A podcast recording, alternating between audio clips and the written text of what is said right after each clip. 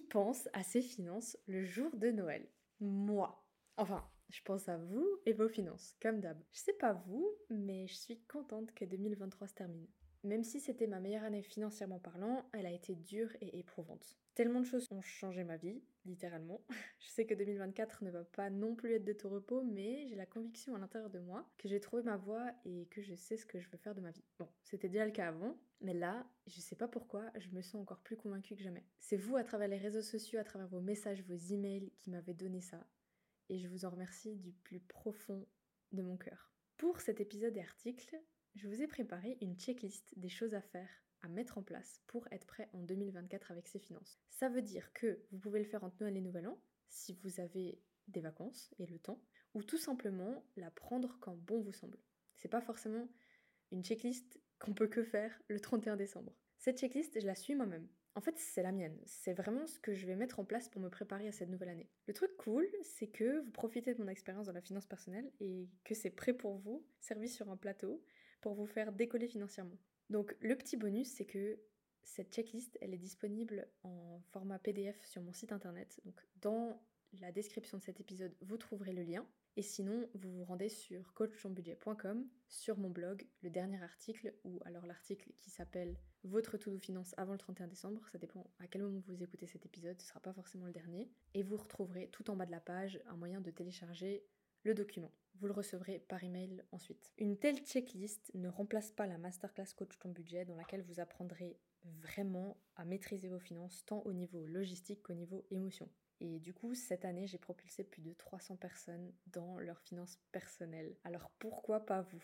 Mais tout d'abord, bienvenue sur Coach ton budget, le podcast dédié à la finance personnelle en Suisse particulièrement. Je suis Janice et je suis ravie de vous avoir parmi nous aujourd'hui. Dans ce podcast, on parle de thunes, de fric, d'argent, de, cash, de moula de manière décomplexée afin de s'instruire sur la gestion de nos billes et comment réaliser nos projets de vie avec. Si vous êtes nouvelle ou nouveau, bienvenue et pour les auditeurs fidèles, comme d'habitude, je vous remercie de me soutenir dans cette aventure. Aujourd'hui, nous allons explorer le sujet de la préparation aux finances. Et même si je parle de préparation de fin d'année ou de début d'année, parce que vous allez être plein de bonne volonté pour 2024, je pense que ça peut être fait à n'importe quel moment, du moment où vous avez le feu, l'envie, la motivation de changer quelque chose dans votre vie. N'oubliez pas de vous abonner au podcast pour ne manquer aucun épisode maintenant. Vous avez également l'option de me suivre sur TikTok et Instagram pour rester connecté et participer à la discussion. Mais mon gros tips, c'est de vous abonner à ma newsletter parce que chaque semaine, il y a des contenus exclusifs.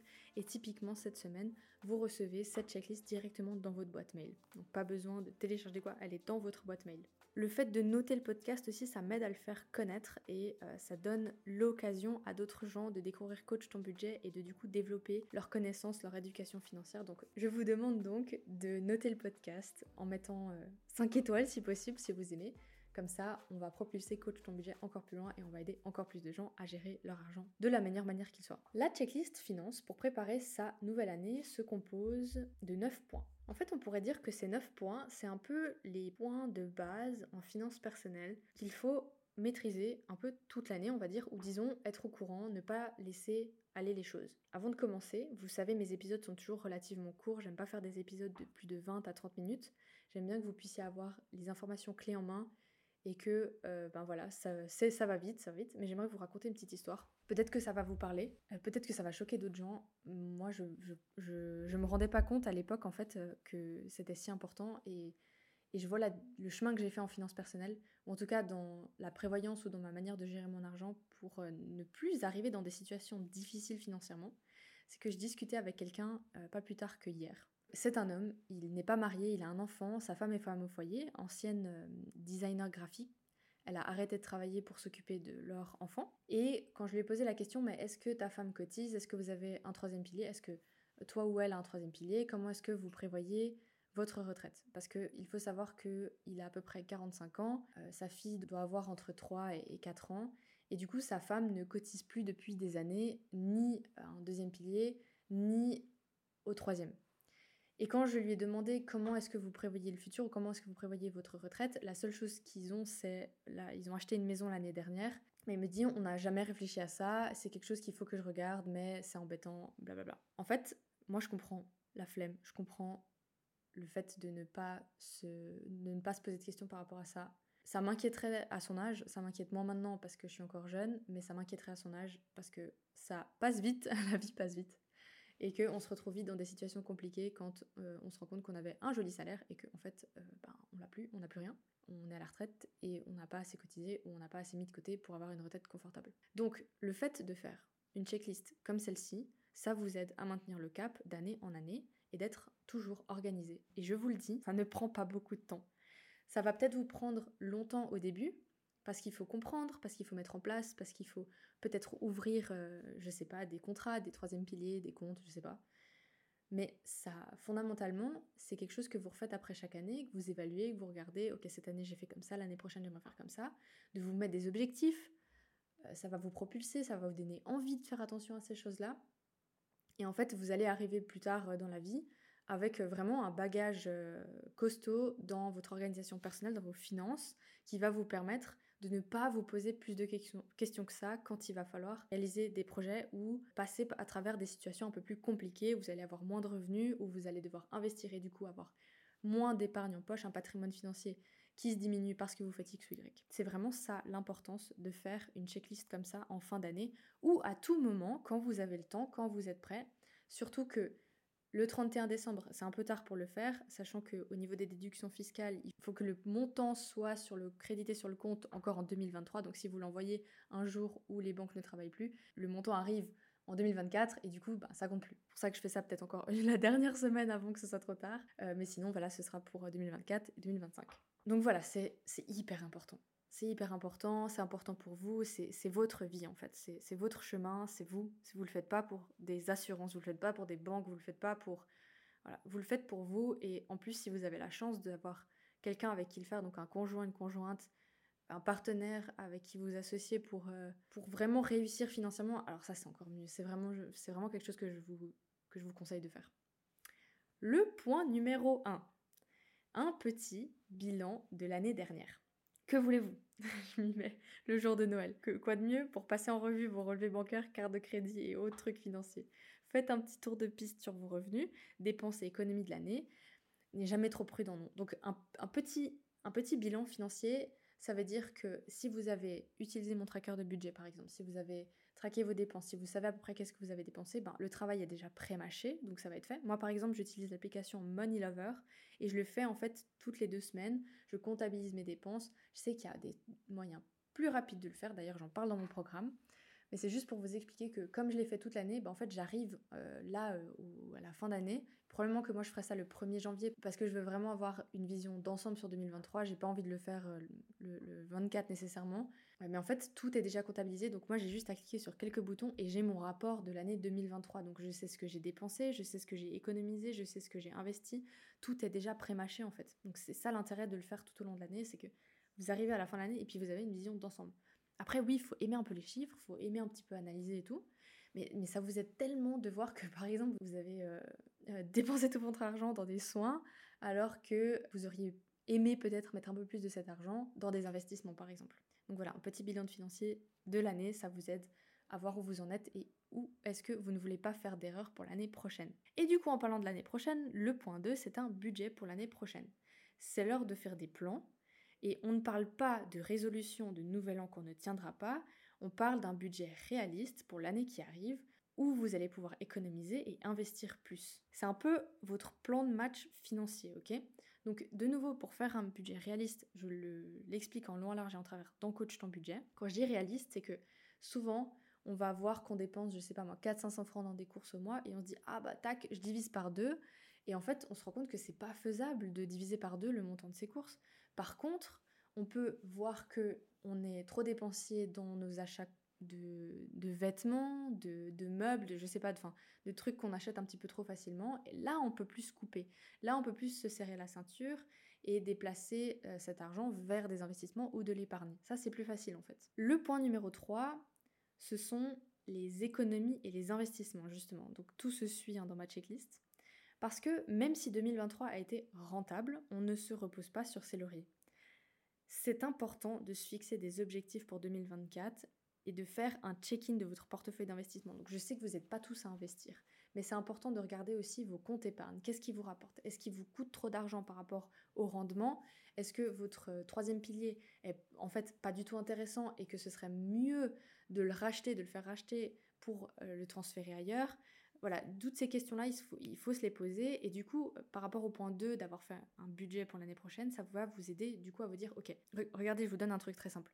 On sait que sur le troisième pilier A, on peut mettre 7056 francs par an. Je sais que beaucoup de gens le mettent en fin d'année quand ils reçoivent leur 13e salaire, quand ils ont un bonus, ils mettent directement tout ça sur le troisième pilier all at once. Maintenant, si vous voulez le faire toute l'année, si vous divisez 7056 francs par mois, ça fait quand même 500 jolis francs et tout le monde n'est pas capable de mettre ça euh, de côté chaque mois et eh bien d'avoir fait un budget réaliste, ça va vous permettre de vous dire oui, je peux les mettre ou non, c'est vraiment trop risqué pour moi de mettre 500 francs, j'ai besoin de mettre cet argent ailleurs, j'ai besoin de payer des factures avec, j'ai besoin de mettre euh, sur mon épargne de précaution.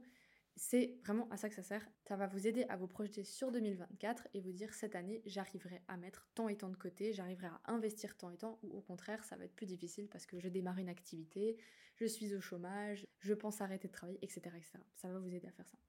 Du coup, le point 4, ce sont les déductions fiscales. Là, c'est un point où je ne m'aventure jamais vraiment parce que c'est très compliqué de parler des impôts en général, sachant qu'ils sont euh, différents d'un canton à l'autre. Moi, je suis sur Vaud actuellement et je pense passer sur le Valais en début d'année prochaine. Donc, en général, je ne parle pas d'impôts. Mais par contre, c'est vraiment très important de vérifier les déductions auxquelles vous avez droit et c'est important de maximiser euh, vos impôts. Pour ça, euh, je sais que Moustachen dit de le faire soi-même, de prendre quelqu'un, de, d'apprendre à le faire et puis de le faire soi-même. Je pense que c'est une très bonne idée.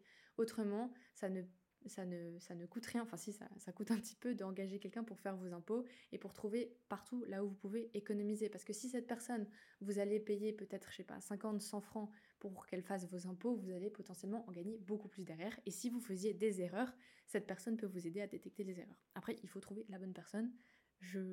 Ça c'est sûr. Le point numéro 5, c'est le remboursement des dettes. Je ne juge jamais quand on parle de dettes parce que je sais à quel point c'est facile de tomber dans le cas où on est endetté, où on s'est fait plaisir sans calculer les risques derrière et on se retrouve endetté, on se retrouve avec des poursuites, on se retrouve dans une situation de vie délicate.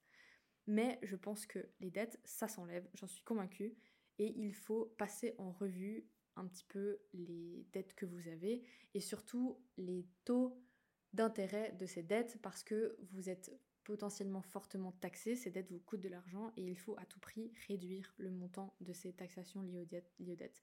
C'est pas des taxations, c'est des frais, pardon. Priorité aux dettes avec les taux d'intérêt les plus élevés. Je vais faire un épisode sur le remboursement façon boule de neige sur les dettes. Il est très demandé, vous il y a beaucoup de gens qui me suivent et qui sont endettés et qui veulent savoir comment s'en sortir.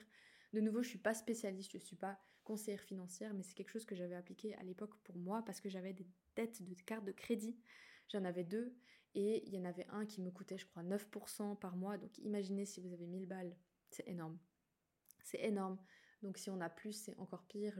J'entends aussi, j'ai une amie qui travaille dans une société qui euh, donne des crédits à la consommation. Elle me raconte aussi parfois beaucoup, enfin, me raconte souvent des histoires euh, de manière anonyme sur des clients qui sont très très très très très endettés. Voilà, les dettes, ça vous coûte de l'argent. Les dettes hypothécaires sont intéressantes fiscalement, ça c'est sûr, on ne parle pas de ça, mais les dettes à la consommation, les leasing, les dettes de carte de crédit, c'est autre chose. Et vous savez que je suis contre ça si vous m'écoutez depuis un petit moment.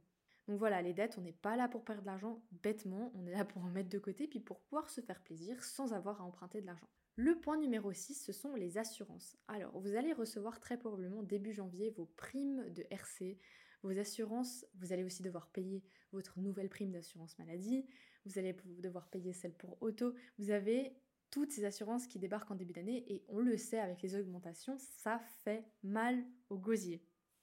Donc, Peut-être que décembre, c'est pas la meilleure période pour passer en revue ces assurances parce que les contrats sont les contrats, on ne peut que les résilier euh, jusqu'à un certain moment de l'année.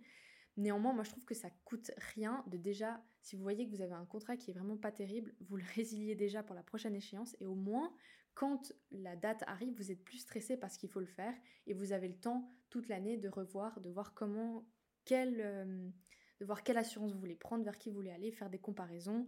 Vous avez le temps de le faire toute l'année en fait. Donc passez en revue vos assurances quand même. Regardez aussi votre assurance RC dans Coach ton budget pour faire des économies dans le module 4 exactement. J'avais fait toute une vidéo en fait sur comment sur comment j'avais économisé pas mal d'argent sur mon assurance RC. En fait, tout bêtement, j'avais tellement d'options dans mon assurance RC euh, parce que j'avais peur de, je sais pas moi, perdre mes clés, casser quelque chose, machin, le chat, tout ça. J'avais beaucoup d'assurances qui me servaient à rien et au final, je me suis rendu compte que bah, c'est des trucs qui ne m'arriveront jamais. Par exemple, le chat, il va jamais, jamais gratter ma porte. Donc, j'ai enlevé l'assurance du chat. Par contre, les clés, je les gardais parce que c'était quoi? C'était 15 francs et une clé perdue, on sait en Suisse que ça peut coûter très très cher. Et en fait, ça, je sais que euh, c'est un bon investissement que je fais le jour où je vais perdre mes clés. Mais bref, voilà, vous avez souvent souscrit à des produits qui ne vous servent à rien et ça vaut le coup de re-regarder pour changer. Ensuite, le point numéro 8, il rejoint le point numéro 3 sur les économies et les investissements, c'est tout ce qui est planification de retraite. Je sais que pour beaucoup d'entre vous, ça peut paraître loin, mais il vaut mieux y penser tôt. Donc il faut évaluer votre plan de retraite et ajuster vos contributions si besoin, donc particulièrement euh, au troisième pilier.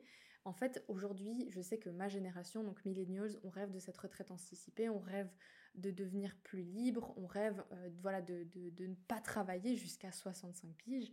Et hélas, les choses font que potentiellement l'âge de la retraite va encore être euh, retardé d'ici le moment où on arrive. Et du coup, c'est vraiment important de connaître combien on dépense par mois et donc par année pour anticiper des moments où on devra partir à la retraite plus rapidement. Je vous explique rapidement, c'est que si vous savez que vous dépensez 3500 francs par mois, euh, vous avez besoin de 3500 francs par mois pour vivre, vous le faites x 12 et en fait ça fait votre montant annuel pour vivre tranquillement sans avoir besoin de travailler. J'ai vu une vidéo sur Instagram l'autre jour qui était hyper intéressante dans, la réflexion. C'est un jeune qui s'est mis en tête de gagner 25 000 euros jusqu'au 31 mars afin de ne plus avoir à travailler pour le reste de l'année. Donc il travaille euh, corps et âme pour faire euh, du contenu, pour aider les autres. Enfin, il, est tout dans cet euh, aspect de, de, faire du revenu en ligne mais en aidant les gens. Donc peut-être comme moi je fais avec Coach ton budget. Hein.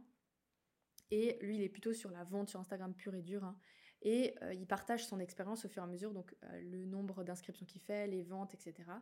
Et en fait, vous devez réfléchir de la même manière pour votre retraite. C'est-à-dire que si vous voulez aller plus rapidement à la retraite, vous devez savoir combien d'argent il vous faut pour ne plus avoir à vous soucier d'un potentiel chômage ou de revenus à se faire, d'un travail à trouver quand même pour rallonger les fins. En fait, vous savez qu'il vous faut 3500 francs par mois, x 12, pour gagner une année de retraite supplémentaire. Et puis potentiellement aussi à toutes ces histoires de cotisation, de premier pilier et tout, il faut faire des calculs pour vous rendre compte de combien d'argent il vous faut voilà, je me répète 4-5 fois.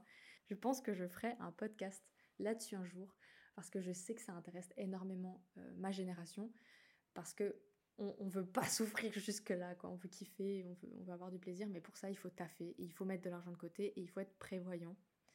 Et euh, j'ai tellement de commentaires aussi de gens qui me disent non mais bon si on claque à avant la retraite on aura tout cet argent pour rien. Non mais non c'est pas ça, c'est pas ne plus vivre, c'est justement vivre, kiffer sa vie, mais être prévoyant pour le futur. On peut faire les deux. Et du coup, le point 9, euh, ça concernera peut-être pas tout le monde, ça dépend comment vous payez vos impôts. Euh, ce sont les impôts anticipés. En fait, ça rejoint, oui, ça rejoint le point, euh, le point des impôts, des déductions fiscales, pardon. donc le point, les déductions fiscales, c'était le point 4.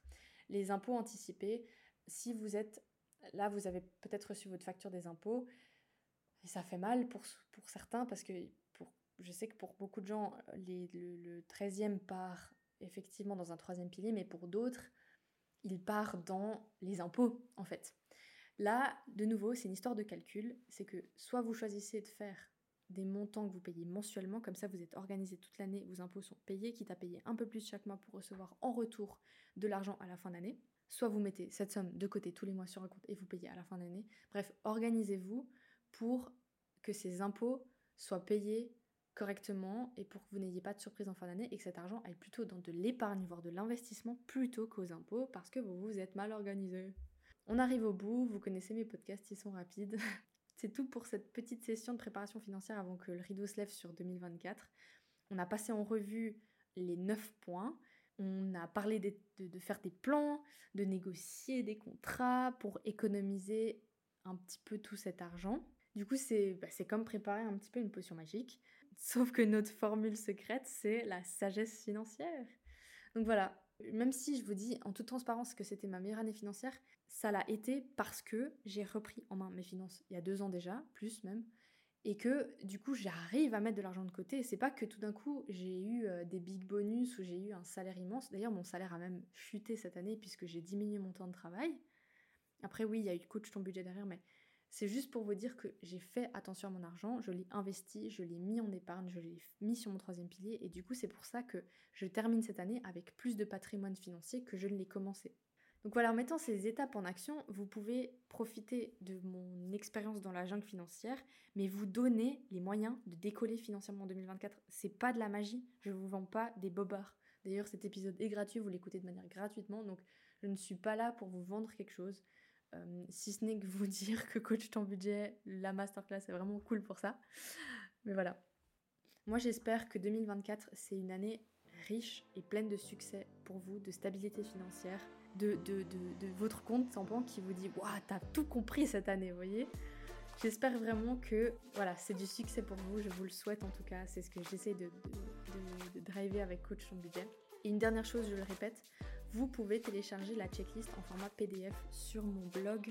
Il vous suffit de cliquer sur le lien et puis vous l'aurez dans un email que vous recevrez dans votre boîte mail du coup dans quelques minutes après. Et je vous souhaite euh, une très belle fête de Noël. On se retrouve quand même encore la semaine prochaine pour le tout dernier podcast de l'année, le 31 décembre. Tous mes voeux et à tout bientôt sur Coach ton budget.